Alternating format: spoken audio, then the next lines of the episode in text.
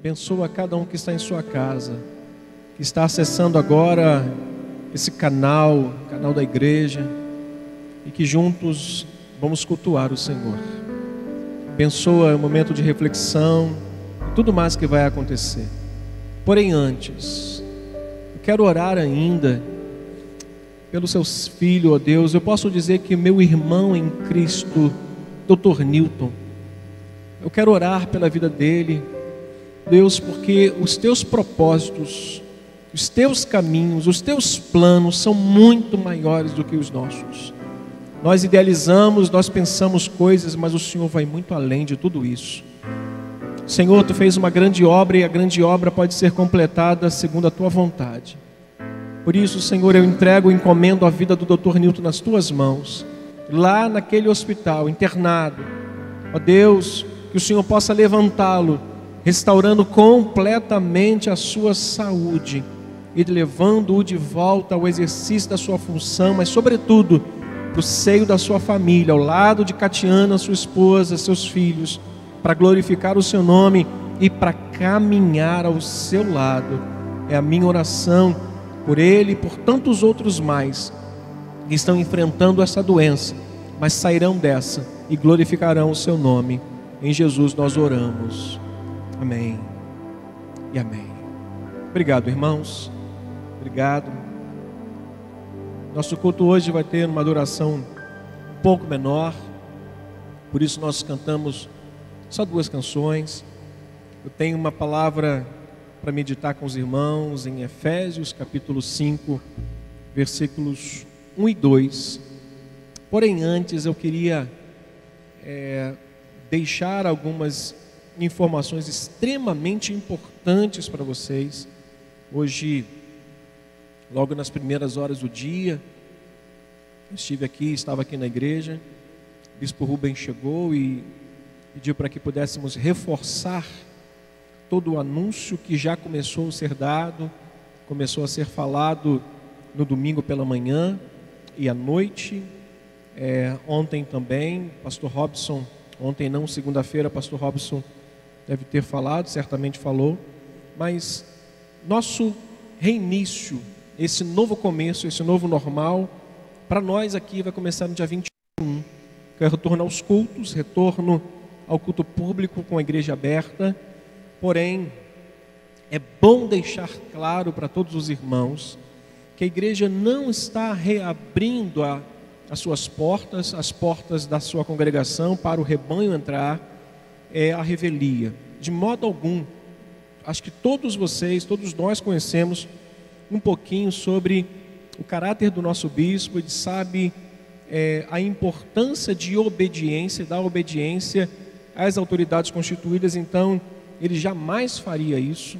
Então nós fizemos contato com a autoridade de Nova Iguaçu e ele mesmo deixou claro que nunca houve uma proibição por parte da prefeitura em fazer culto, porém o bispo optou em fazer com que a igreja permanecesse fechada, com cultos online, mas agora, é, segundo o decreto do Estado, e agora também, segundo a, a palavra das autoridades de Nova Iguaçu, o Bispo Rubem decidiu, no próximo dia 21, às 8 da manhã em diante, fazermos os nossos cultos públicos, mas com público reduzido, com a igreja, porque vocês talvez não possam ver ainda, mas elas estão com fitas, onde vai limitar o, o espaço físico aqui é, das pessoas. Nós teremos um público reduzido é, na entrada do santuário vocês terão uma placa, vocês verão uma placa da capacidade total deste santuário aqui. Então, já está tudo feito, já está tudo definido. Os irmãos serão é, conduzidos até o santuário. A família, vocês que passaram a quarentena juntos, é, certamente poderão sentar juntos no mesmo banco. Porém, os singulares, os que estiverem sozinhos, terão que sentar a um metro de distância do seu irmão, para que proteja-se e também possa proteger o seu irmão. Nós precisamos, para isso, seguir com alguns protocolos exigidos é, pelas autoridades e principalmente é, para a segurança dos irmãos. Primeira coisa é o uso indispensável das máscaras. Então, você que vem, por gentileza, não esqueça a sua máscara. Se você hoje entrar no supermercado, a primeira coisa que você vai fazer é colocar a sua máscara, porque você não entra no mercado sem uma máscara. Numa farmácia ou em qualquer ambiente, eles exigem que você use máscaras. Então aqui é indispensável o uso para ingresso e permanência no templo de máscaras. Segunda coisa, nós teremos à disposição dos irmãos ali de obreiros, diáconos, nós pastores, nosso bispo pediu para que nós pastores pudéssemos também estar ajudando nesse, nessa organização. Nós teremos álcool em gel. É, toda a igreja está muito bem sanitizada. Vocês conhecem também a estrutura da igreja, sabem que o bispo prima com isso. Então nós teremos álcool em gel, distanciamento entre irmãos, tanto na galeria quanto aqui embaixo. Outra coisa, as pessoas com algum tipo de sintoma de gripe ou resfriado, nós pedimos a compreensão e o carinho dos irmãos de ficarem em casa. Gripe, resfriado, um estado febril, pastor, estou tossindo um pouquinho, meu irmão, fique em casa. Pastor, vou ficar sem culto? De modo algum.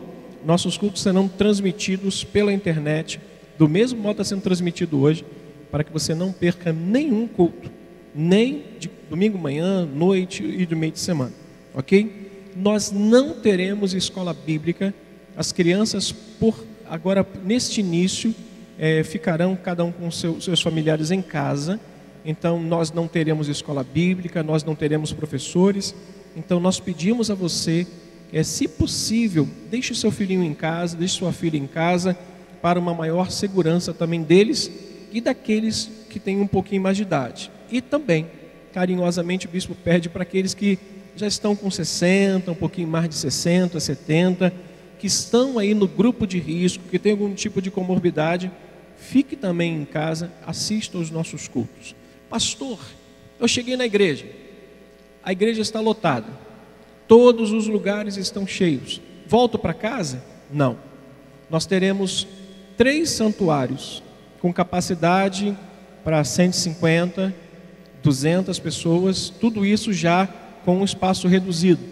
Então, todos esses ambientes terão ali um telão onde você vai participar de cada culto, de cada momento do culto aqui embaixo. Então, nosso pedido é: chegue um pouco mais cedo, você vai ocupar os lugares aqui do santuário. E se você não tiver um lugar aqui, você pode ficar num outro santuário. Nós teremos tudo que nesse santuário aqui principal vai ter, até dízimo e oferta. Nós teremos sempre um pastor presente em cada ambiente desse, tá bom? E os nossos cultos ao longo da semana serão normais: culto de segunda-feira, de oração, de quarta pela manhã com o pastor Arlindo, de quarta noite comigo, quinta à tarde com o pastor Os Carlos, sexta noite com o pastor Luiz, final de semana, sábado com todos os jovens e adolescentes presentes aí. Então, o nosso pedido a você divulgue isso, participe conosco e mande essa mensagem para alguém, deixando mais uma vez muito claro: nós não estamos fazendo nada à revelia. Bispo Rubem não está reabrindo a igreja porque simplesmente deseja abrir. Ele está fazendo isso com autorização das autoridades de Nova Iguaçu e com consciência super tranquila de que nós estamos fazendo com todo cuidado. Tudo isso aqui está sendo preparado para o ingresso dos irmãos para que os irmãos possam cultuar o Senhor e voltar para sua casa. Tá bom? Fique com essas informações e que Deus te abençoe até o próximo domingo. Gostaria muito de poder receber aqui os irmãos, dar um abraço, só que o abraço agora vai ficar para depois, tá bom? Então, olhar não contamina. Você pode olhar para o irmão e dizer: Ô oh, irmão, que saudade, que vontade de dar um abraço. Mas esse é o nosso pedido. Venha e tenha muito cuidado. Aquilo que você pensa que para você é normal, para o seu irmão pode ser, pode não ser. Então, se a gente se respeitar, nós vamos conseguir fazer um culto tranquilo e voltar no outro dia, tá bom? Permita-me agora compartilhar com vocês uma curta reflexão, bem pequena reflexão, para que a gente possa, é, daqui a pouquinho, não voltar para a nossa casa, nós já estamos, vocês já estão? mas é, deitarmos, descansarmos para amanhã termos um dia abençoado. Efésios, capítulo 5, um texto muito conhecido, dos versículos 1 e 2. onde o apóstolo Paulo escreve à amada igreja em Éfeso, que diz assim: Sede, pois, imitadores de Deus como filhos amados, e andai em amor, como também Cristo nos amou, e se entregou a si mesmo por nós como uma oferta e sacrifício a Deus em aroma suave. Esses dois versos iniciais eu peço para que você deixe a sua Bíblia aberta na sua casa, os irmãos que estão aqui também, se puderem, para que a gente possa meditar nessa pequena reflexão. Qual o objetivo dessa pequena mensagem hoje?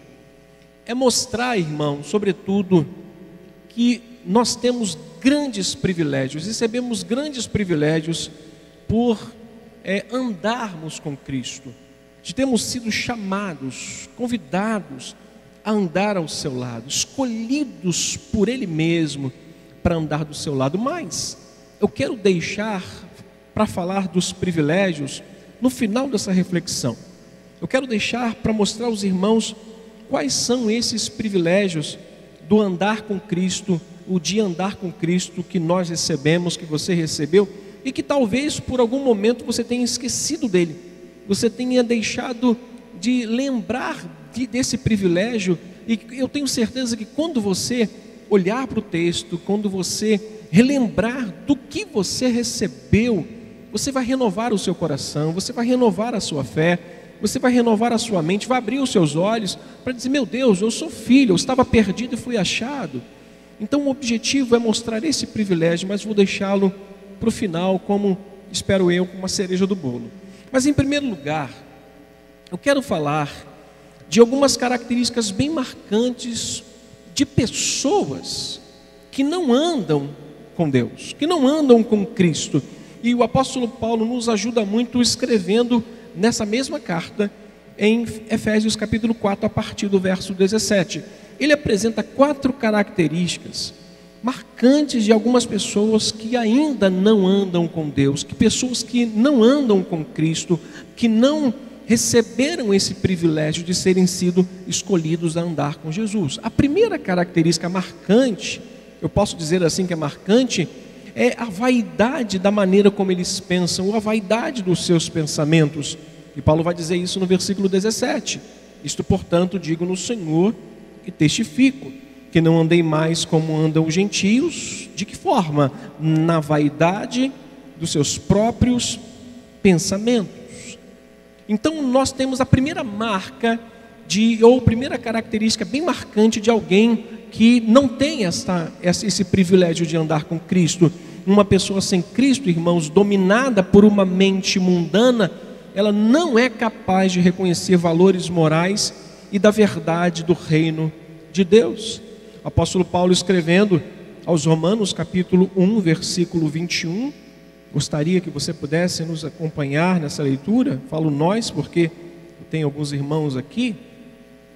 Capítulo 1, versículo 21, vai dizer: Porquanto, ou por, por quanto, tendo o conhecimento de Deus, não glorificaram como Deus, nem lhe deram graças, antes se tornaram nulos em seus próprios raciocínios obscurecendo-lhes o coração insensato, inculcando-se por sábio, tornaram-se loucos e mudaram a glória de Deus incorruptível em semelhança de homem corruptível, bem como de aves, quadrúpedes e répteis. Por isso, Deus entregou tais homens à imundícia pelas concupiscências do seu próprio coração, para desonrarem o seu próprio ou o seu corpo entre si pois eles mudaram a verdade de Deus em mentira, adorando e servindo a criatura em lugar do Criador, o qual é bendito eternamente. Amém. Uma pessoa, portanto, sem Cristo, ela dominada por uma mente mundana, ela não tem a capacidade de reconhecer valores morais, não só de reconhecer, mas de respeitar valores morais e, sobretudo, de, colocar como base para a sua vida a verdade de Deus, a verdade do reino.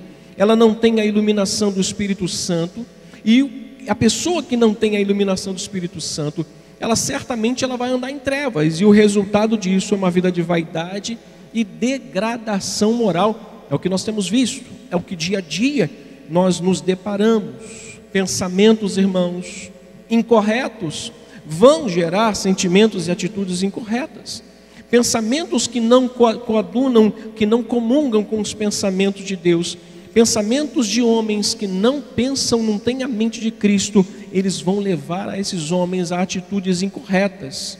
Digo para os irmãos que sempre que pensamos de forma errada, corremos o risco de fazer a coisa exatamente assim, errada. Segunda característica marcante que o texto nos mostra, voltando para Efésios, de pessoas que não andam com Deus é o entendimento. O entendimento dessa pessoa está totalmente obscurecido. Verso 18 vai nos mostrar isso. Logo de início, vai dizer: obscurecidos de entendimento, alheios da vida de Deus por causa da ignorância em que vivem e pela dureza do seu coração. Uma pessoa sem Cristo está em escuridão interior causada pela incredulidade. É fato, quando você conversa com uma pessoa que ela não tem os pensamentos, ela não reconhece os valores morais de Deus, a verdade de Deus, o fato é que o entendimento dela está em trevas. O que ela fala, o que ela pensa é fruto da sua incredulidade, do seu desconhecimento sobre a verdade da palavra de Deus. Uma pessoa sem Cristo.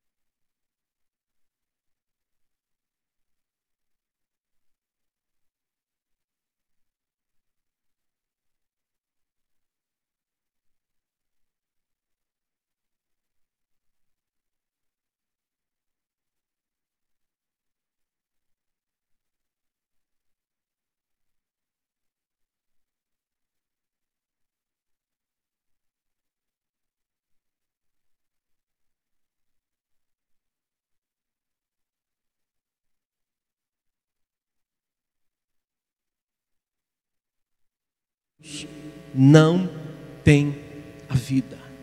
Uma pessoa separada de Deus, ela não tem a verdadeira vida, ela não tem a verdadeira esperança, ela está obscurecida no seu entendimento e só anda em vaidade dos seus pensamentos.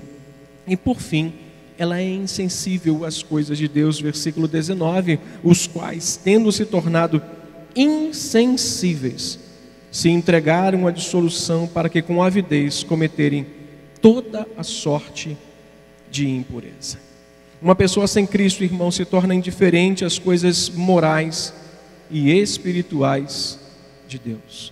Elas não têm nenhum pudor, elas não têm nenhum senso de talvez de limite para respeitar pessoas de idade. O que nós mais vemos hoje é um mundo que não respeita mais a família, não respeita mais pessoas de idade. Você passa na rua, onde há 20 anos atrás, 30 anos atrás, quando passavam uma pessoa de idade, um senhor, uma senhora, não se falavam palavras talvez difíceis de se, pronunciar, até de pensar.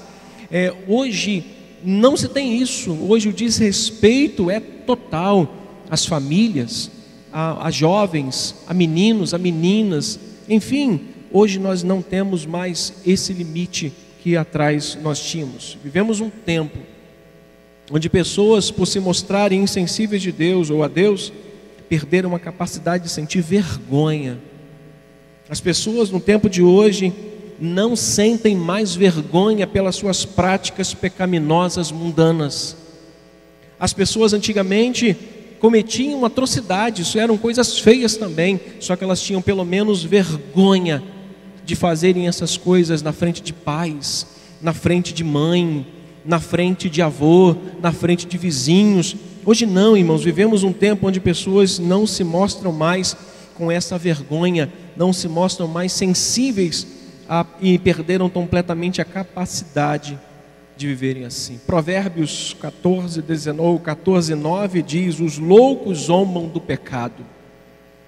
E é o que nós temos visto. Os loucos zombando do pecado. Ah, não é nada, isso não tem nada a ver. É, fazer o que nós estamos fazendo, isso é bobeira. Mas, diz o texto, mas entre os retos, a boa vontade. A boa vontade de fazer o que é correto, a boa vontade de fazer as coisas direito.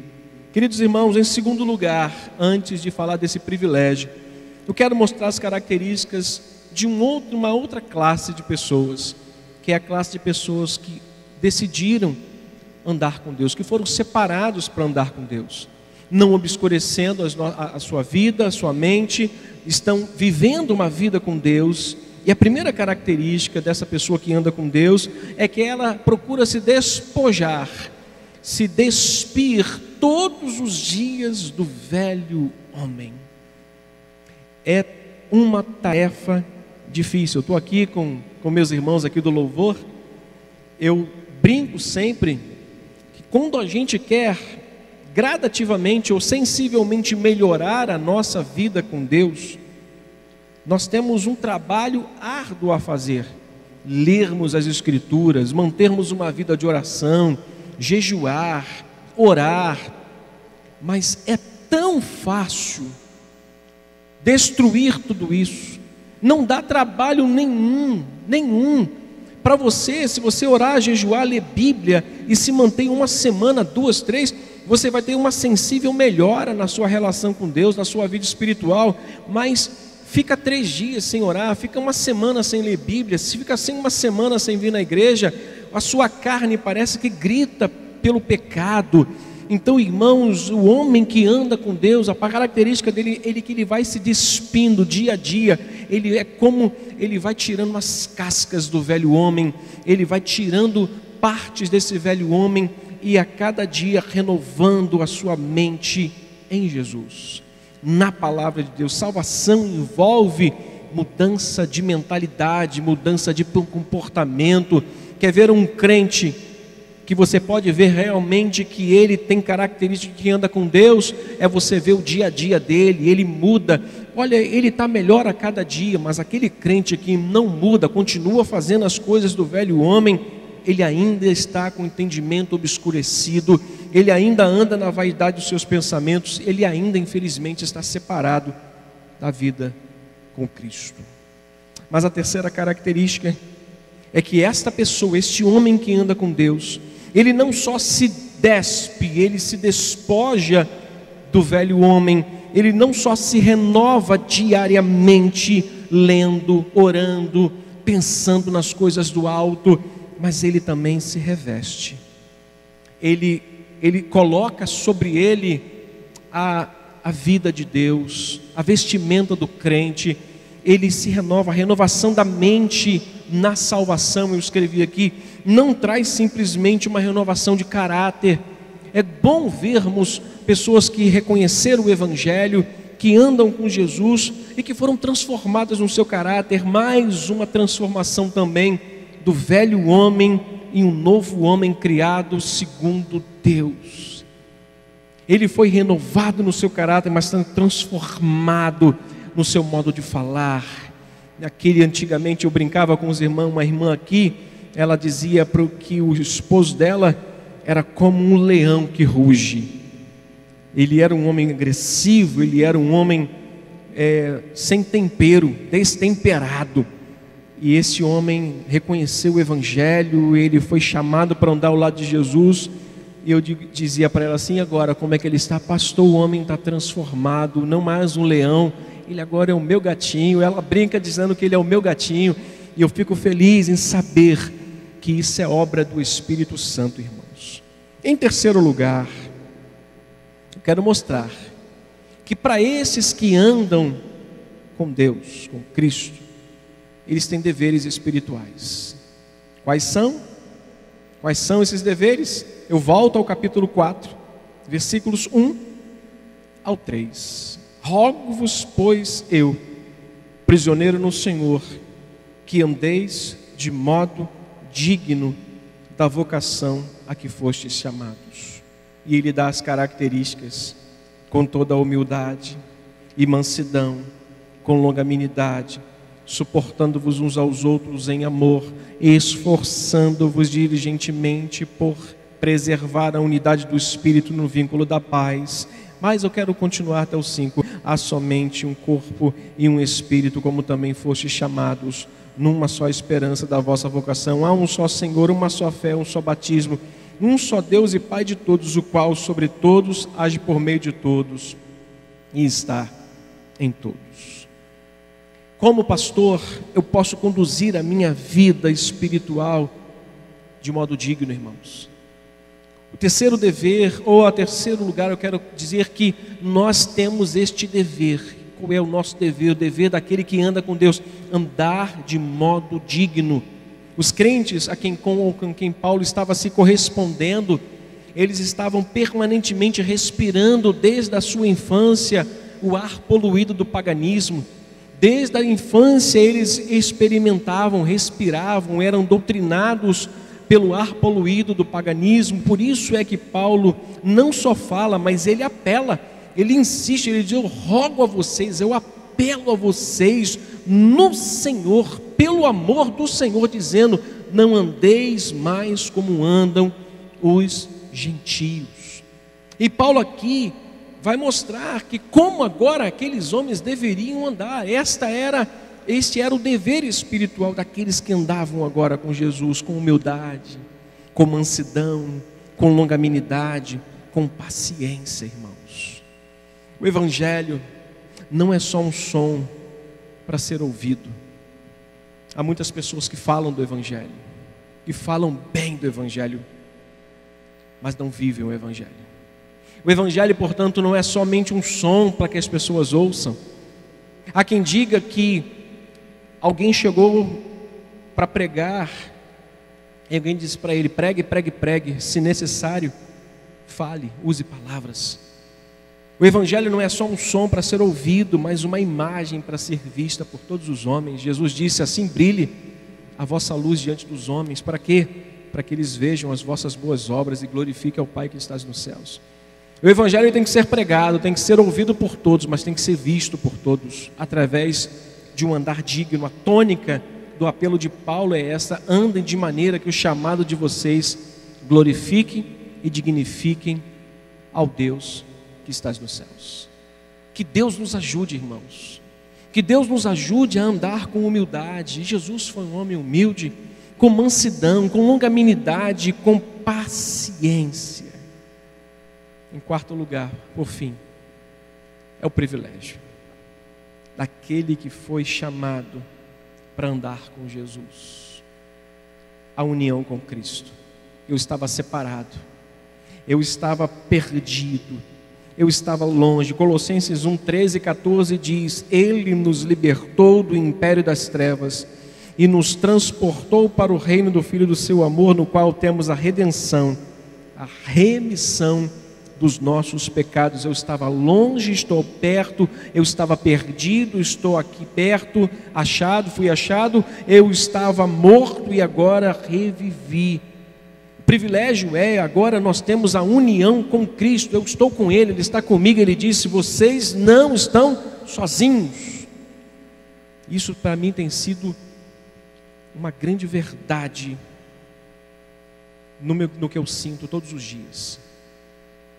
Eu acordo e sei quem está comigo. Eu posso dizer como o apóstolo Paulo, eu sei em quem eu tenho crido. Não vou dizer para os irmãos que não há dias, e eu acredito que todos nós podemos dizer isso. Não, não houve um dia em que, durante esse momento de quarentena, não nos bateu uma certa aflição. Sim, porque ainda nós estamos nesse corpo mortal. Nós sentimos os mesmos, temos os mesmos sentimentos do que os antigos tinham: medo, aflição, preocupação. Mas o que dominava a minha alma era uma segurança de que quer que aconteça, o que quer que aconteça, o que que ocorra com a minha vida, eu estou unido com Cristo por sua morte e ressurreição. Eu fui entregue nas mãos de um Deus que cuida de mim todos os dias. E segundo, eu tenho participação na vida dele. Efésios 2, 4 ao 7. Mas Deus, sendo rico em misericórdia, por causa do grande amor com que nos amou, estando nós mortos em nossos delitos, nos deu vida juntamente com Cristo, pela graça somos salvos. Eu participo agora da vida com Ele, mas participo dos sofrimentos.